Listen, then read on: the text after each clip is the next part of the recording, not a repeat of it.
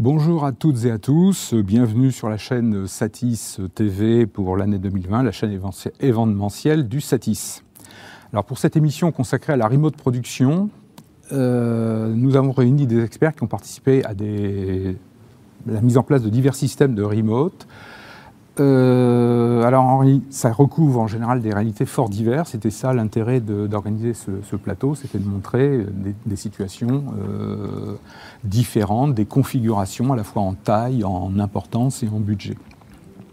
Alors on va démarrer par un rapide tour de table où je demande à chacun des intervenants de se présenter euh, en précisant leur activité professionnelle dans le monde de l'audiovisuel, mais surtout aussi en donnant quelle est leur définition de la remote production.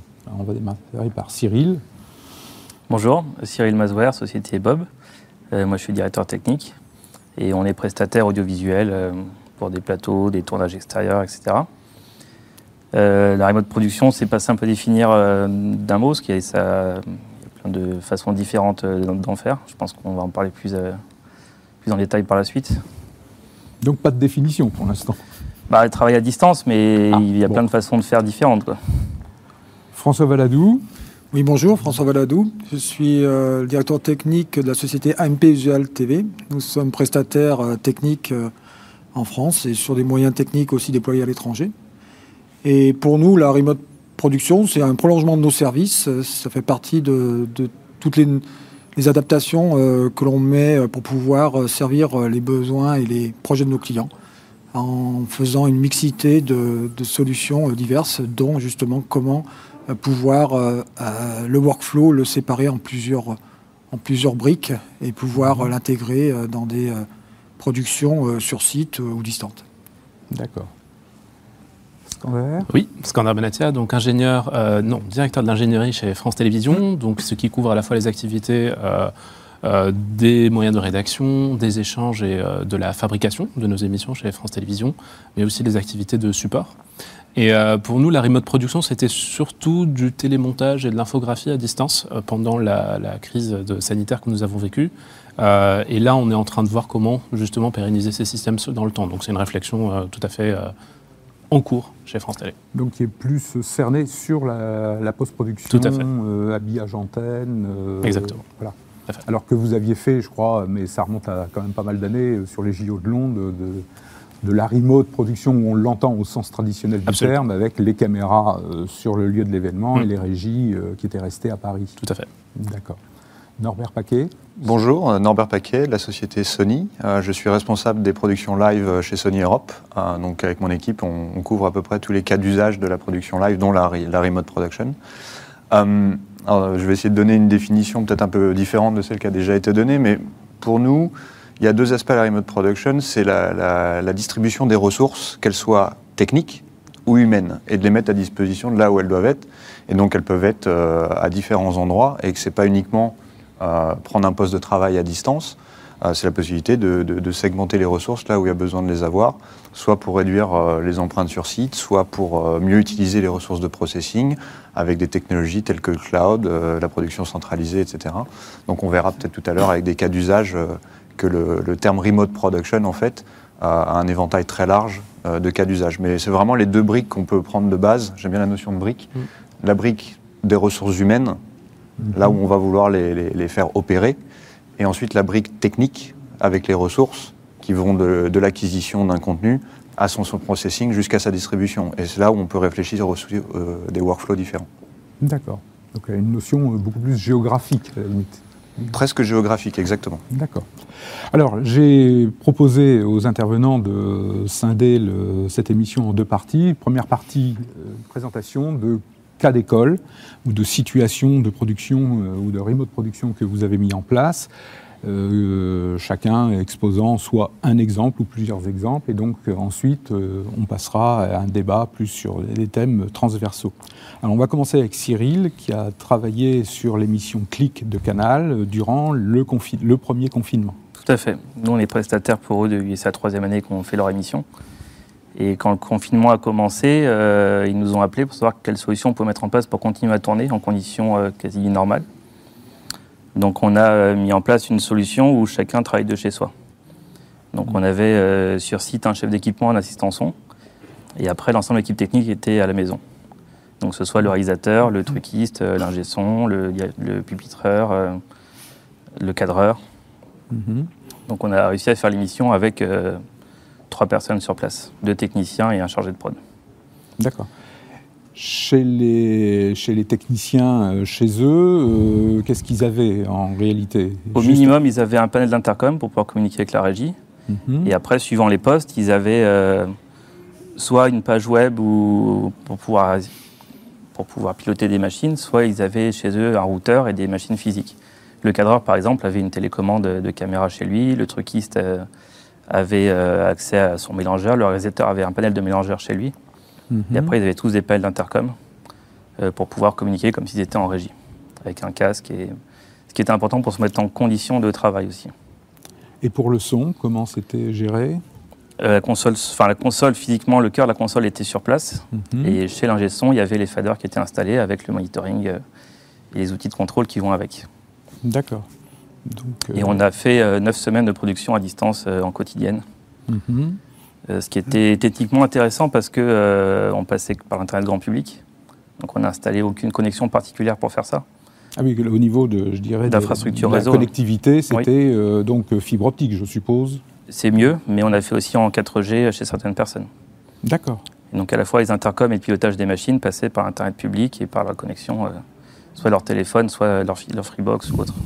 D'accord. Alors par contre, dans votre cas, c'est vraiment tous les équipements euh, actifs étaient sur site. Étaient sur site de, du plateau. En fait, on a, on a, la régie existait déjà sur site, donc on a juste déporté le contrôle de la régie. D'accord. Et vous aviez dû faire des adaptations techniques ou est-ce que globalement tout l'équipement pouvait être piloté ou? Globalement, on a une installation qui permettait avec la virtualisation de faire pas mal de choses, parce qu'on a beaucoup de, de machines virtuelles euh, dans l'installation. Et après, on a dû adapter la partie intercom Mhm. Euh, mettre une matrice adéquate euh, par rapport à celle qu'on avait pour faire ça.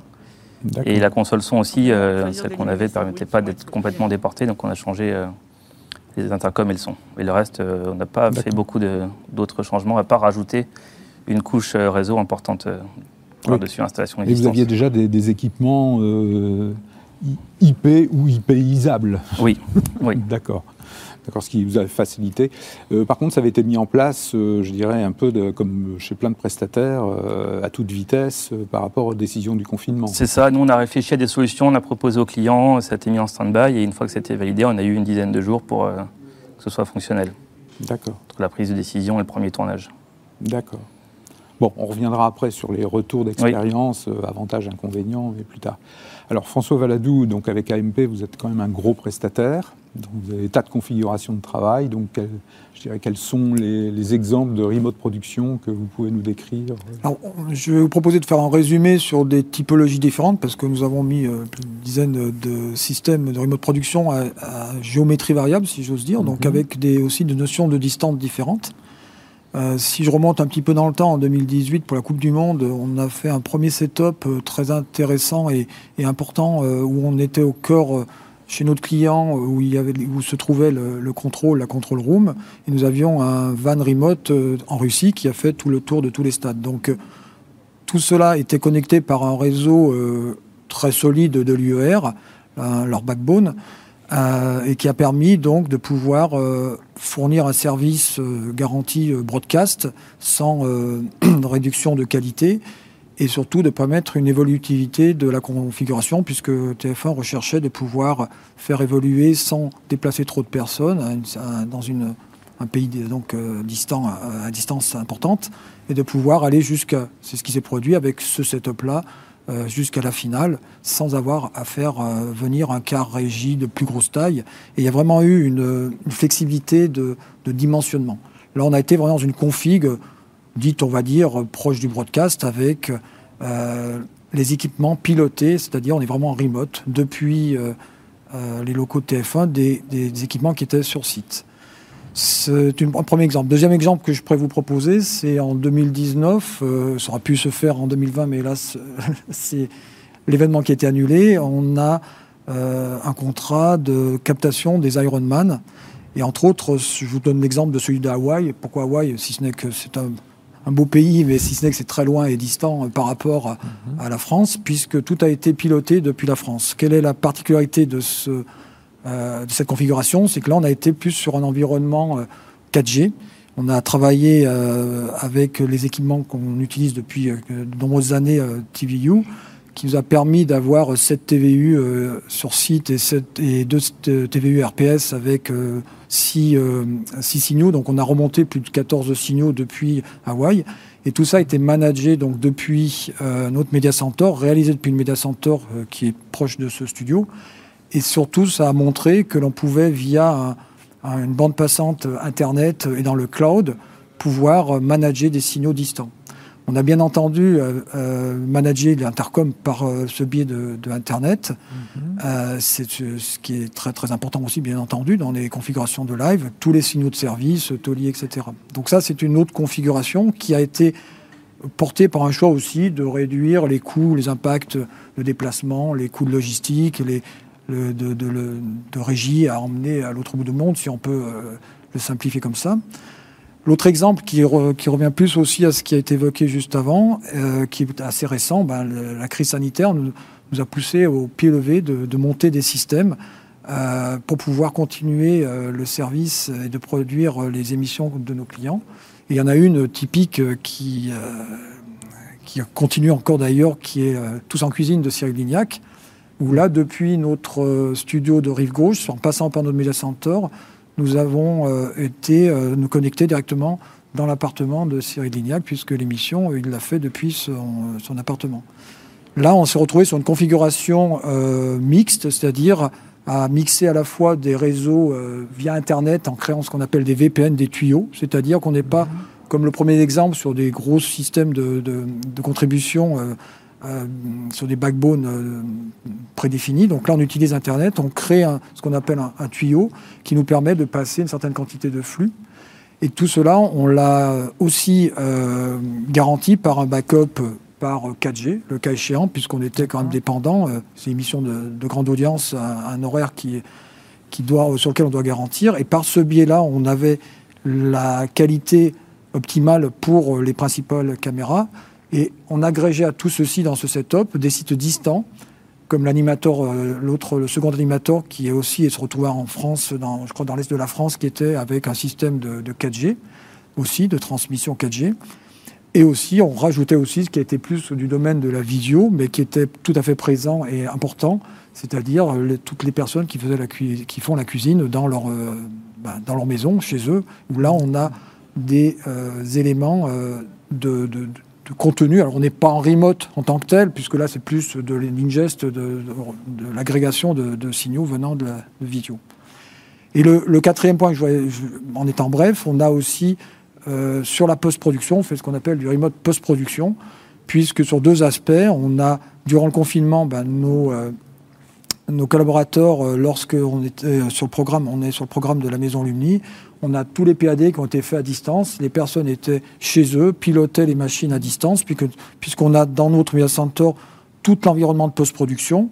On a un, ring qui est entre tous nos studios, et entre autres, pour donner un exemple, le studio Gabriel. Et depuis 5-6 euh, ans, on a déjà le pilotage distant. Et c'est pour ça que c'est pour illustrer aussi que le remote control production n'est pas qu'une notion distante de très très longue distance, c'est aussi d'optimisation de moyens, de partage de moyens. C'est ça qui est important.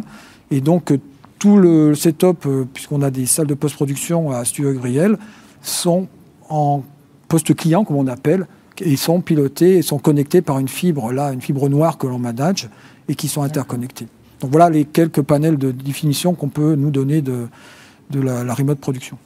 Je reviens à tous en cuisine. Euh, toutes les caméras remontaient au Media Center, où il y avait un. Alors via, mais elles vont directement après vers le, la studio. On a une régie pardon au studio de rive gauche qui était qui est dédiée à, à ce programme-là. Mais on pourrait aussi bien le router à la régie du 107. Euh, on, envoie les, flux où on D'accord. Mais les, euh, toutes les caméras qui filmaient Cyril Lignac étaient renvoyées. Dans le cas de ces productions-là, on est plus en, en, pardon, un transfert de, signaux, mhm. contrairement au premier où j'avais parlé de la Coupe du Monde, où on a les équipements sur place que l'on pilote. C'est-à-dire que c'est là qu'il faut faire la, notion, parce qu'elle est très importante cette notion, parce qu'elle va donner une échelle de valeur et des coûts engagés. Parce que bien entendu, quand on est sur un, une remontée d'un seul signal avec le mélangeur sur le site distant et qu'on a 10 caméras connectées dessus, on va remonter deux signaux, un principal un mmh. secours, j'extrapole un petit peu.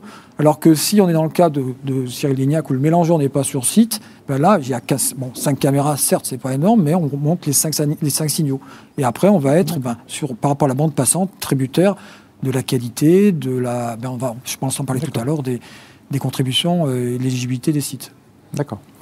On va passer à l'exemple de France Télévisions, donc là où là vous étiez centré surtout sur les usages de, de télémontage ou de remote post-production dans le cadre du confinement. Effectivement. Euh, donc l'un des grands enjeux euh, du premier confinement, ça a été de pour continuer à fournir de l'information euh, aux concitoyens. Et il y avait un grand besoin d'information, mais aussi de divertissement. Mais là, on va faire un focus spécial sur la partie actu.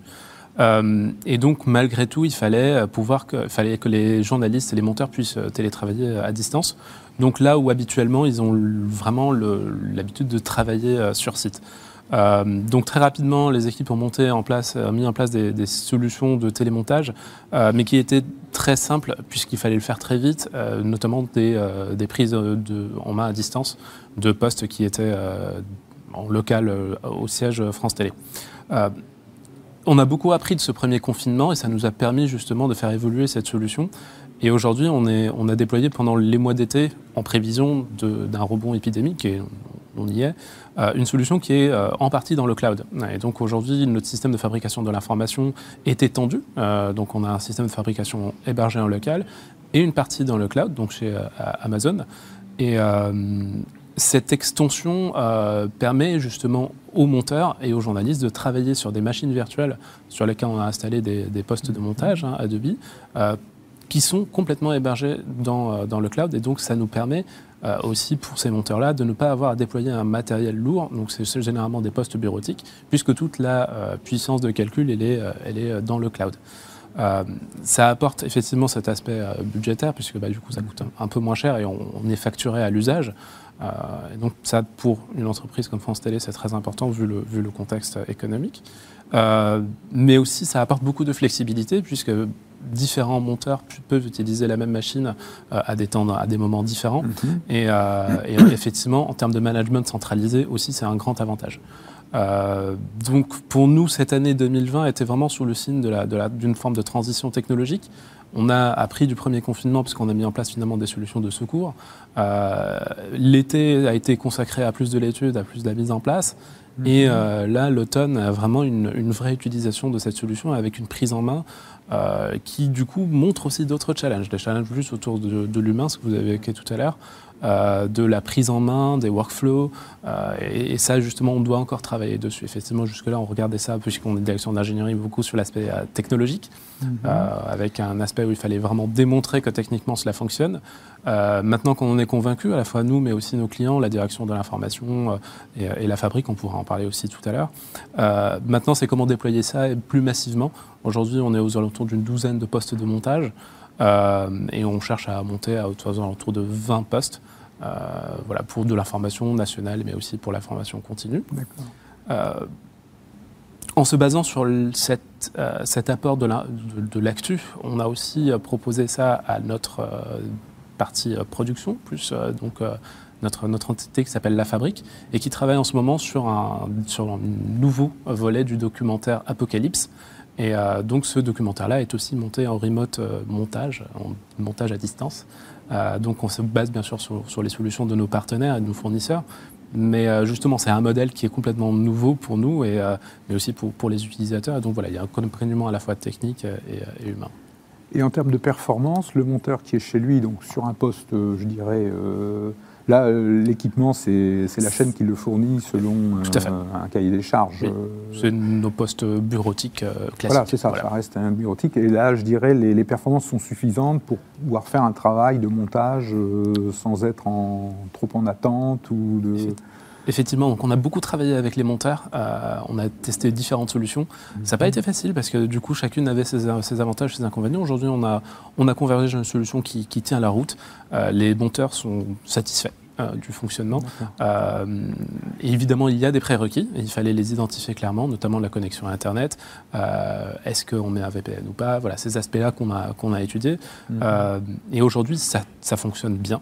Et on est, on, est, on est très satisfait de la solution. Il y a, reste un souci, c'est peut-être comment le monteur et le journaliste peuvent partager la session. Mhm. Parce qu'aujourd'hui, habituellement, en salle de montage, il y a un journaliste et un monteur mhm. qui montent le sujet ensemble. Euh, dans ce mode de fonctionnement-là, effectivement, ils ne sont pas en proximité. Mhm. Et donc, comment ils se, partagent cette information-là? Là, il y a un, vrai challenge sur lequel on travaille. Mais on, on en reparlera peut-être peut tout là. Norbert, du côté de chez Sony, quelle est la vision et quelques exemples de alors, je vais essayer de trouver des exemples qui sont complémentaires de ce qui a été dit, parce qu'il y a déjà eu pas mal de cas d'usage qui, ont été, euh, évoqués. Euh, je vais prendre deux cas d'usage qui correspondent à deux mondes différents. Euh, on va prendre le monde du, live d'un côté et peut-être le monde du plus de la post-prod, du, monde fichier, des news, etc. d'autre part, qu'on va avoir aussi des contraintes à la fois techniques et opérationnelles un peu différentes. Euh, je vais commencer, comme ça, ça fait une transition à ce que Scander a dit sur le, monde du news et de l'actualité. là, je vais prendre une entreprise qui a une vocation internationale par sa définition, qui est le groupe Reuters. Euh, qui est une agence de presse euh, internationale, et qui par définition ont des équipes réparties à travers le monde, que ce soit les équipes de journalistes sur le terrain, euh, que les bureaux qui vont traiter cette information et qui vont mettre les sujets ensuite d'agences à disposition des différents diffuseurs et, autres. Et donc là, ils ont déjà une problématique de travail collaboratif. Je pense qu'il y a quelque chose qui a été évoqué, c'est la notion de travail collaboratif, à la fois entre les équipes éditoriales, les moyens techniques qui les sont mis à disposition, et souvent associés à des zones, géographiques diverses. Et là, on a, on a travaillé avec euh, Reuters euh, sur notre, notre solution de, production euh, cloud qui s'appelle Media Backbone Hive. Donc, ils ont un, outil de newsroom en fait complètement des, en ligne. Avec les outils d'editing directement sous forme d'interface web. Et donc, ils peuvent rapatrier les contenus directement via des liens, qui peuvent être des liens 4G, qui peuvent être des, liens ADSL, fibre, peu importe la connectivité, les stocker dans le cloud et travailler de manière collaborative sur l'édition des sujets.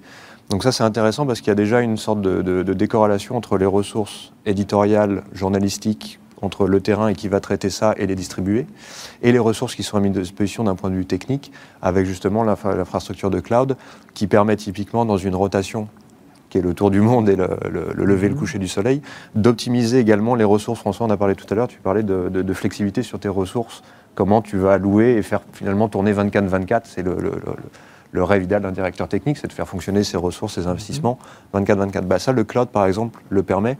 Mhm.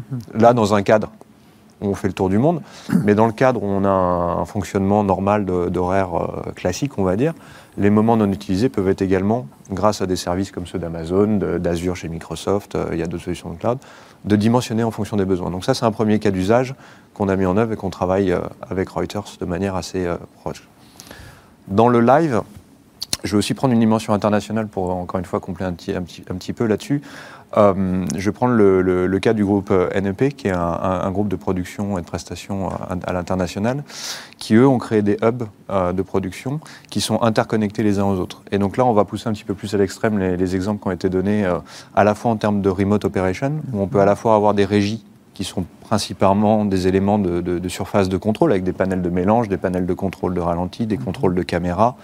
L'intercom, évidemment, est essentiel. On reviendra sur la partie communication, vous l'avez évoqué. Euh, mais derrière, ça peut contrôler un studio ou une captation qui peut avoir lieu dans un stade au sein du même pays ou dans des pays différents. Ce qui est intéressant là, c'est un petit peu dans la même réflexion de, Reuters, c'est que le partage des ressources n'est pas que des partages de, de, de régie, de, de plateaux ou de ressources techniques, c'est vraiment l'ensemble qui est mutualisé. Et donc, typiquement, un mélangeur qui ne fonctionne pas parce qu'il n'y a pas de production à ce moment-là peut être mis à disposition, partiellement ou totalement, parce qu'on peut aussi partager les ressources au sein d'un mélangeur, euh, au sein d'une ou plusieurs productions. Donc ça, c'est assez intéressant en termes d'opération en remote. Et c'est là où moi, j'associe toujours remote et production distribuée. Parce qu'il y a vraiment cette notion de distribution des ressources. On pense souvent en remote au niveau des personnes qui vont exploiter, mais il y a la distribution des ressources. Et je parlais des contraintes d'un directeur technique. Quand il y a un budget d'investissement, il faut faire le plus gros retour sur investissement. Et ça, c'est une autre des contraintes aujourd'hui dans le modèle économique euh, qu'il faut, euh, qu'il faut prendre en compte. Donc voilà un petit peu deux cas complémentaires, je pense, à ce qui a été donné. D'accord, si ça donne un panorama suffisamment large. Donc là maintenant, je, dirais dans la deuxième partie, je souhaiterais reprendre, alors plutôt en forme de bilan, c'est-à-dire euh, avantages, inconvénients. Alors, dans un premier temps, sur les aspects, euh, je dirais plutôt techniques euh, de production. Après, on verra un peu les aspects humains, parce que comme ça a été évoqué par plusieurs d'entre vous, c'est quand même des éléments importants. Alors là, je ne sais pas, Cyril, votre retour d'expérience, ça a bien fonctionné, tout était là comme il fallait, ou au contraire, bon, des difficultés L'objectif était qu'à l'antenne, on ne puisse pas voir la différence. Bon. Il y avait avant 20 personnes en régie, on a tourné avec deux personnes en régie et quand on regarde euh, alors deux en régie et, 18, 18 à l'extérieur quand même. Il y avait autant de personnes mais qui étaient distribuées chez eux. Et du coup, à l'antenne, on ne peut pas voir la différence. Euh, on produisait la même émission qu'avant, mhm. techniquement parlant, parce que les caméras restaient les mêmes et juste on avait déporté les gens. Quoi. Mhm. Donc ça, c'est assez positif de voir que euh, malgré le fait qu'on soit sur l'Internet grand public, euh, il y a pas de... Sur neuf semaines, on a eu une fois un problème parce qu'un chat avait arraché un câble réseau. Ce qui reste. Euh, un chat, ah oui, un vrai chat. Pas le chat. un vrai chat. Donc on voit que le réseau euh, grand public aujourd'hui est prêt aussi à, avoir des charges comme ça. Et qu'on a des solutions aussi de monitoring. C'était un des plus gros problèmes qu'on a eu quand on a mis ça en place, c'était que le réalisateur chez lui, il puisse voir ce qui se passait sur le plateau avec un délai minime. Mhm. sans avoir une fibre noire ou une fibre dédiée chez lui. D'accord. Et là, ça, a fonctionné. Donc là, vous pouvez détailler un petit peu le, comment se faisait le retour plateau? Parce que donc il avait une mosaïque. Tout le monde avait un multiviewer chez soi qui, avec un délai qui était en dessous de 500 millisecondes. D'accord. Donc, ce qui permettait euh, à tout le monde de travailler. Euh, il y a des postes où c'est un peu plus embêtant forcément, mais euh, ça reste tout à fait acceptable. D'accord. Donc, donc là, de ce côté-là, ça allait. Côté son, euh, au niveau du mixage son la, seule chose embêtante, c'est toujours pareil, c'est le monitoring. Mhm. Forcément, au son, avoir l'image 500 millisecondes après le son des micros. Les micros arrivaient dans son monitoring avec 150 millisecondes de décalage. Donc forcément, il voyait les gens parler après les avoir écoutés. D'accord, ok, oui. Donc c'est, il faut s'y habituer, mais en tout cas, ça, sur des émissions euh, qui sont pas, on, ne va pas faire forcément un plateau avec 15 personnes comme ça, mais mhm. sur des émissions avec quelques intervenants, ça marche euh, sans problème. D'accord. Donc, euh, donc, je dirais l'expérience quand même concluante. Très positive. Nous, on a commencé ce projet-là en se disant que c'était l'occasion de le faire. Il y avait la contrainte du mhm. confinement, il fallait trouver des solutions, mais en connaissant aussi les risques qui étaient liés à passer par Internet public et à faire ça chez les gens. On ne mhm. maîtrise pas. Mhm. normalement, une régie, notre métier, c'est de faire en sorte qu'on part à toutes les situations et que ça marche quoi qu'il se passe. Là, mhm. on met ça sur Internet et puis on attend de voir si ça va marcher. Donc, euh, on est parti en connaissant les risques, en se disant, voilà, vu la situation, on peut se permettre de les prendre. Et c'est vrai que le bilan, après neuf semaines de quotidienne, c'est qu'on n'a on a, pas eu de vrai impact euh, au tournage. Quoi. Ah il faut peut-être préciser, maintenant l'émission est redevenue hebdomadaire maintenant. Oui. Ça, mais pendant le confinement, elle était... Euh, en quotidienne, à 20h. En quotidienne, et c'était des, des, émissions de combien De quelle durée à peu près? Bon, bon. Je crois que c'était une demi-heure. D'accord, ok. D'accord. Ok. Des bons retours, parce que je pense que principalement... Euh, bah, la Coupe du Monde, euh, oui, je crois que c'est... Oui, bah, en plus... quand en plus le contenu s'y prête.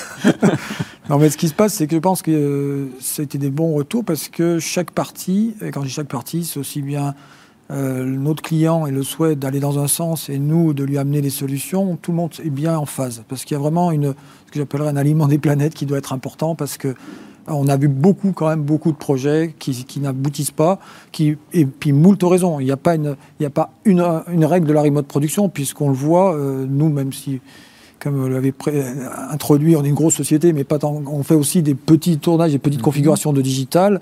Eh bien, n'a pas les mêmes contraintes qu'un plus gros événement, etc. Et dans, même dans chaque domaine, il n'y a pas de règles, parce qu'il y a une adaptation à ce que l'on veut faire, peut-être même la ligne éditoriale, le fait que, par exemple, Tout en cuisine se fasse chez euh, Cyril Lignac, c'est peut-être aussi un concept aussi, plus que... On gérait la crise sanitaire au passage, euh, d'une certaine mhm. façon, mais et ça, c'est très très important d'avoir euh, cet alignement de chacun et d'y aller, qu'il y ait un go, un go commun. Parce que comme tu l'expliquais, il y a des risques, il faut les partager. Et ces risques, entre autres, c'est se dire, voilà, quand on, dans nos métiers de prestataire technique, quand on amène un cas régie sur un site ou quand on, on, prend une régie près d'un plateau télé. Ce qui entre la caméra, entre le micro, c'est un, câble ou une liaison HF de production. Quand on met tout à distance, ce fameux lien devient une liaison de contribution. Alors si je, simplifie pour ceux qui ne voient pas trop la différence, c'est que euh, on n'a plus la même euh, maîtrise de, cette connexion parce qu'on passe par un tiers, ce qu'on appelle vulgairement, les telcos. Euh, et après, on se doit de aussi aller réfléchir est-ce qu'on fait un niveau de secours bas, médium ou élevé parce que ça, c'est un coût qui peut se, rajouter. Voyez, est-ce qu'on fait un, secours dégradé Quand on est sur site, on enregistre, il y a le réalisateur, tout le monde est là, il y a X feed qui partent par satellite ou par fibre. S'il tombe, il y a un secours et vous n'avez qu'un signal à remonter et vous enregistrez toujours. Vous avez toujours votre ralenti si c'est du sport. Tout est dans la boîte et tout va bien. On le rediffuse au cas où. Bon, il y a une solution. Quand tout est distant, si ça, ça chute, si les, liaisons ne sont plus là, il n'y a plus rien. Il n'y a plus rien. Et nous, notre métier en tant que prestataire technique, c'est de garantir la continuité de service, c'est de garantir, dans le pire, pire des cas, même si on a un taux de résolution euh, euh, maximum, c'est d'avoir au moins les images, parce que vous n'allez pas demander à une équipe de foot, à, des, comment dire, des acteurs de théâtre de refaire la scène ou quoi que ce soit. Vous êtes en live, nous c'est du live que l'on gère.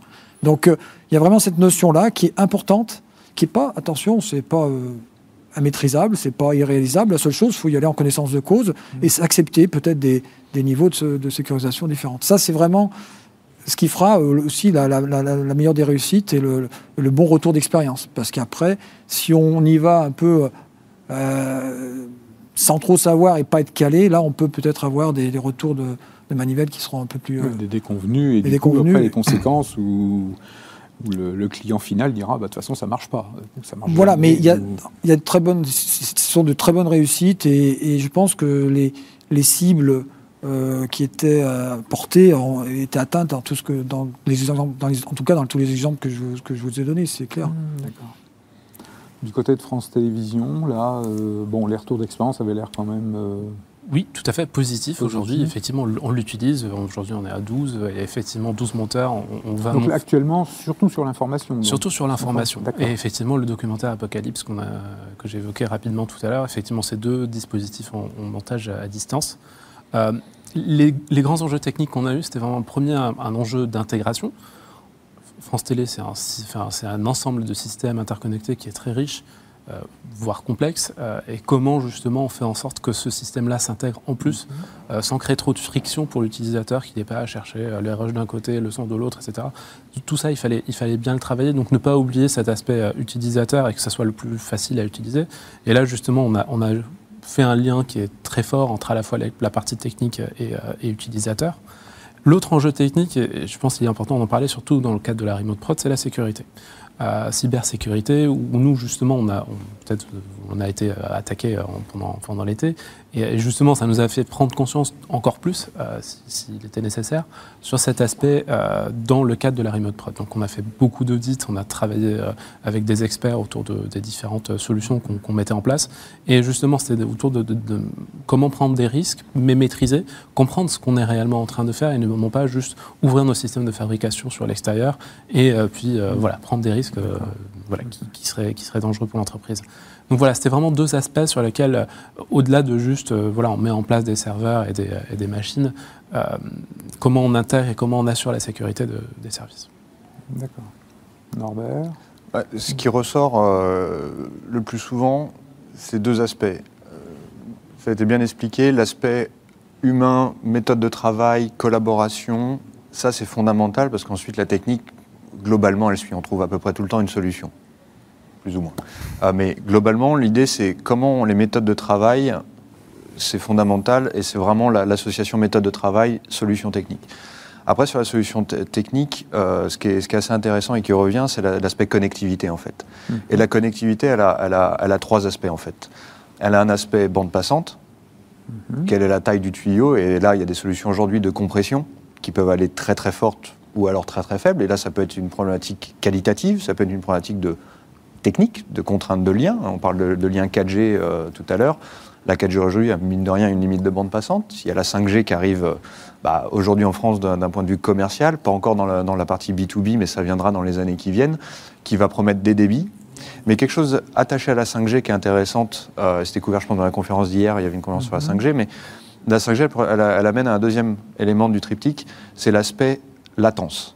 Mhm. Parce que quand on parle de compression, par exemple, plus on veut diminuer la taille du tuyau, plus on va automatiquement induire de la latence. Mhm. Et quand on parle d'un poste audio, par exemple, on arrive à vite dépasser des limites de fonctionnement acceptables parce que l'opérateur ne peut plus euh, contrôler ses, ouvertures et fermetures de micro. Un opérateur caméra, s'il a une robotique à distance, d'un moment, bah, il faut savoir quand il s'arrête, sauf que s'il a 500 milli, une seconde de retard.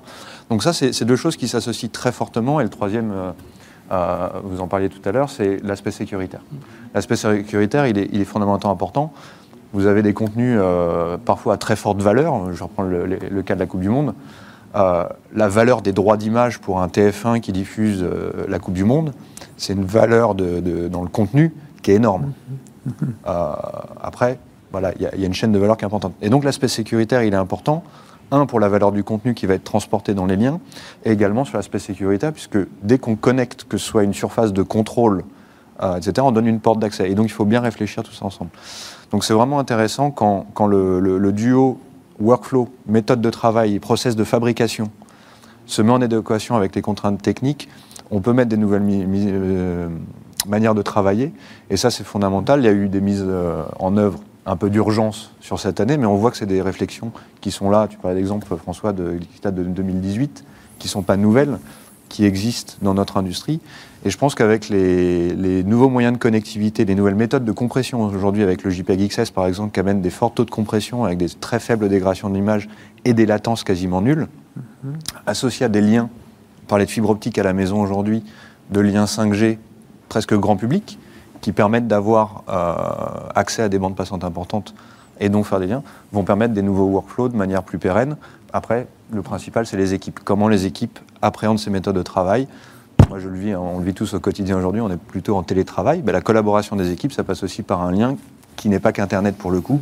Et donc ça, c'est un autre aspect. Un, réalisateur sur une variété, par exemple, va plutôt vouloir être proche des artistes du plateau. Euh, sur un match de foot, un réalisateur va peut-être vouloir voir l'ambiance du stade, s'imprégner de l'atmosphère. Donc voilà, la technique derrière, euh, je vois beaucoup, beaucoup de boîtes à outils. Et puis nous, on essaye de s'adapter en termes de solutions pour, euh, répondre à ces nouvelles méthodes de travail, quelles qu'elles soient. Revenir justement sur l'aspect humain, organisation des équipes, vous avez déjà cité tout à l'heure un peu le, problème du, couple journaliste-monteur, oui. qui ne sont pas dans la même salle. Effectivement, en fait, on revient toujours à la même problématique du télétravail, c'est comment faire collaborer les équipes. Euh, et effectivement, derrière, on cherche des, outils, euh, donc dans le cadre du montage, on cherche des outils euh, pour, pour que justement ils puissent discuter et se voir. Alors on a différentes pistes, hein. on peut faire avec du Teams, du, du Zoom, des choses comme ça on voit rapidement les limites de ce type de solution-là. Donc aujourd'hui, on est en train d'explorer d'autres euh, pistes. Euh, mais aussi au niveau technique, on le voit aussi, c'est compliqué, c'est de nouvelles technologies. On sort vraiment du cadre euh, classique de, la post-production avec des salles de post-prod. Aujourd'hui, on parle de cloud. Et donc, les équipes techniques aussi doivent acquérir des nouvelles compétences, voilà, voir un peu, s'ouvrir vers ce qui se fait plus globalement ailleurs. Euh, et, c'est là aussi que sont les enjeux, c'est accompagner à la fois les équipes techniques dans une transformation technologique dont ils sont acteurs et, euh, les, euh, et les, utilisateurs qui vont découvrir un nouvel outil sans qu'il ne soit complètement déboussolé et que ce reste bien dans, dans le cadre de ce qu'ils sont habitués à utiliser. Puis est-ce que je sais pas, le, fait de, travailler chez soi, entre être dans une vraie salle de montage ou être dans, dans son salon. Je, je pense qu'il faut bien qu'on on, est en tête que là, on associe la remote prod avec une gestion de crise qui est mmh, totalement vertueux et très très mmh. bien. Euh, je, le souhaite que la majorité des, des comment dire, setups de, remote prod seront dans un mode plus collaboratif, euh, des personnes euh, qui sont ensemble pour travailler encore ensemble, proches. voilà, c'est ça qu'il faut. Mmh. On est, on est vrai sur le coup de, de ce, qui nous, ce qui nous arrive à l'instant, et je pense que c'est c'est vraiment ce qu'on se devait de faire, de pouvoir proposer, même d'aller pousser plus loin dans le cloud, comme vous l'avez évoqué. Je pense qu'on a encore des marges de, progression. Mais dans tous les cas, je ne vois pas de, sur l'aspect humain, si je reviens sur une. Je sors un peu de la crise sanitaire, et mhm. la remote ne va pas. Euh, séparer les hommes ne va pas séparer les équipes. C'est une, une notion après à, prendre en compte sur mmh. l'optimisation et la, meilleure, le meilleur déploiement, workflow et de positionnement des équipes qui se fera, je pense, naturellement. Mais, ça peut être quand même un critère, un critère important dans le choix d'une solution alternative ou pas. C'est-à-dire que. Oui, il y, a, il y, a le critère euh, technique. Bon, il y a le critère technique, est-ce que c'est faisable? Il y a le critère euh, transmission, bon, qu'on a évoqué. Bon, on va peut-être pas revenir sur euh, l'aspect connectivité. C'est vrai qu'on parle du couple monteur-journaliste. Nous, c'est pareil que le, réalisateur et le truquiste qui sont toujours côte à côte. Mm. Mm. Et là, qu'on lui apprend à travailler sans se voir, et, c'est vrai qu'un truquiste qui ne voit pas les mains du réalisateur, c'est pas habituel. Donc ça oblige à plus de communication, ça oblige à plus de choses, et c'est sûr que c'est pas quelque chose qui est souhaité tous les jours. Hein. Mm. C'était bien pendant la crise, mais au quotidien, c'est quand même mieux d'être à côté de son réalisateur pour travailler. Donc du coup, si on fait, si on met de, côté la, crise sanitaire, euh, bon, il y a des choses qui ont été faites durant la crise sanitaire à cause des contraintes qui avaient été imposées par. Euh, par la maladie et l'épidémie, mais euh, je dirais ça va peut-être pas se généraliser systématiquement. Non. Je pense, pense pas. Après, euh, les nouvelles générations vont nous, nous surprendre sur des méthodes de, de travail aussi, parce que c'est là qu'on va avoir peut-être des us et coutumes euh, qui vont se créer et des, et des méthodes qu'on n'a pas en tête aussi. Aujourd'hui, nous, l'un des grands challenges de l'entreprise, c'est de faire migrer, euh, tout en gardant un modèle économique viable, de passer de, ce qu'on a aujourd'hui, une certaine taille qui est le, le, le le carrégie, etc., et que ça devienne compatible avec le remote prod n'est pas une page qui va se tourner d'un coup. Dans tous les cas, on, sera acteur sur les deux, mais il faut qu'on trouve le bon curseur pour à la fois que ça serve bien sûr les clients en premier lieu, mais aussi euh, la pérennité de l'entreprise. Et là, on a encore quelques petits sujets euh, technologiques avec nos chers partenaires constructeurs euh, sur l'outil d'e-broadcast en lui-même, parce que autant on a une pléthore de, nouveaux comment dire, outils digitaux adaptés, hein, du mélangeur, de l'interphonie, euh, Unity, je pense, des systèmes très agiles qui sont très, euh, très faciles à déployer maintenant et on revient avec des qualités des, et même de la robustesse et des résultats euh, qui font du 99,99% de, de réussite. Il y a la transformation du broadcast et c'est des sujets qu'on a travaillé avec Sony. On a répondu entre autres sur l'appel d'offres de Canal+, là, sur les déploiements des, matchs premium. Donc là aussi, on parle de contenu phare où là, on n'est plus tout à fait sur les mêmes, euh, les, mêmes tailles de remote et, sur lequel, dans, ces, dans ce cadre-là de, du high level du broadcast, il y a une adaptation encore des, outils euh, techniques. Ça, c'est un, des grands enjeux et je pense qu'on on fera parlais de bilan euh, à l'été un petit peu. Comment, qu'est-ce qu'on a appris de la première mhm. phase de confinement et de la crise? Ce qui est intéressant, c'est que ça a un petit peu euh, secoué la, boîte à la boîte à impossibilité est devenue possible. Ça, c'est un premier élément. Bien sûr, il y a des, il y a des, limites euh, au travail à distance c'est pas forcément pérenne. Les deux équipes ont besoin de travailler ensemble. Ce qui va être intéressant maintenant, c'est d'aller au-delà de ces réflexions et dire voilà, qu'est-ce qui est pérenne, qu'est-ce qui n'est pas pérenne dans les méthodes de travail, dans les process de fabrication. Mm-hmm. Et nous, derrière, comme François euh, euh, le disait, d'un point de vue constructeur, c'est comment nous, on, met les, briques technologiques et les boîtes à outils euh, mm-hmm. qu'on met à disposition de nos clients en termes de produits et de solutions pour répondre à ces méthodes de travail. Certaines vont rester, certaines vont évoluer, voire devenir complètement différentes. Et c'est là où c'est assez intéressant dans l'aspect remote, puisque, comme je le disais, il y a l'aspect remote control, et après, il y a l'aspect partage de ressources. Moi, c'est vraiment la manière dont je le traduirais le mieux en français, plutôt que remote production, c'est le partage des ressources, qu'elles soient humaines ou techniques. Et nous, ça a un impact. Euh, les technologies, j'en ai évoqué quelques-unes, le cloud, la 5G, la fibre optique, toutes ces choses-là, c'est intéressant. Ce qui fait la différence, euh, même entre deux constructeurs, c'est la mise en œuvre de ces technologies euh, d'un point de vue opérationnel et d'un point de vue architecture technique. Et donc là, il y a aussi pas mal de choses qu'on a déjà mis en place depuis pas mal d'années euh, dans le cloud. Je parlais de, Media Backbone Hive, je n'ai pas parlé de Virtual Production, ce sera évoqué euh, vendredi dans une autre conférence, où on a directement un mélangeur complètement dans le cloud et on peut prendre son téléphone, se connecter, ça fonctionne. il y a encore des évolutions à amener sur d'autres gammes on va dire, de, produits et de services. Et puis après, il y a, tout ça va se mettre un petit peu en œuvre. Donc les, mois à venir, moi, pour moi, vont être assez intéressants pour voir un petit peu les nouvelles directions qu'on donne. Parce qu'il y a beaucoup d'apprentissage. Moi, ce que j'ai trouvé fantastique dans les neuf derniers mois, si on peut appeler ça fantastique, mais c'est la, la capacité à travailler différemment, que tout le monde, euh, ici autour de la, table, et je pense tous ceux qui nous écoutent, on a tous été impactés par mm. ces nouvelles méthodes de travail et on, a dû penser différemment. Et ça, c'est le plus difficile dans un temps normal, c'est d'arriver à penser différemment. Mm. Et je pense que si on fait un petit peu le, mix de ces nouvelles méthodes de travail avec la vraie compréhension des métiers et l'expérience euh, qu'on a tous, eh ben, on va pouvoir définir des nouveaux enjeux et euh, peut-être rendez-vous dans un an pour voir un petit mm. peu les, les progressions qui ont été faites en espérant qu'on soit à ce moment-là revenu à la normale. Mais d'un point de vue euh, fournisseur de solutions technologiques, c'est assez intéressant parce que même nous, ça doit nous remettre en cause dans nos roadmaps, dans la manière dont on développe, dans la manière dont on implémente, dans la manière dont on interagit. Euh, François, je ne t'ai pas vu euh, depuis neuf mois maintenant physiquement. Je crois que c'est la première ou la deuxième fois qu'on se voit. Mais comment je capture ces, besoins-là, ça fait aussi partie de la remote prod pour, nous, c'est de comprendre les méthodes de travail. Bah, je crois qu'on va s'arrêter sur ces perspectives que vous nous ouvrez pour l'avenir. Et, donc, je vous remercie tous pour euh, vos interventions et vos témoignages. Et donc, euh, bah, c'est la fin de cette émission et le programme continue sur la Satis TV avec de nouvelles conférences cet après-midi, demain et après-demain. Ces émissions seront aussi disponibles en replay d'ici quelques temps. Bon après-midi à tous. Merci. Au revoir, à bientôt.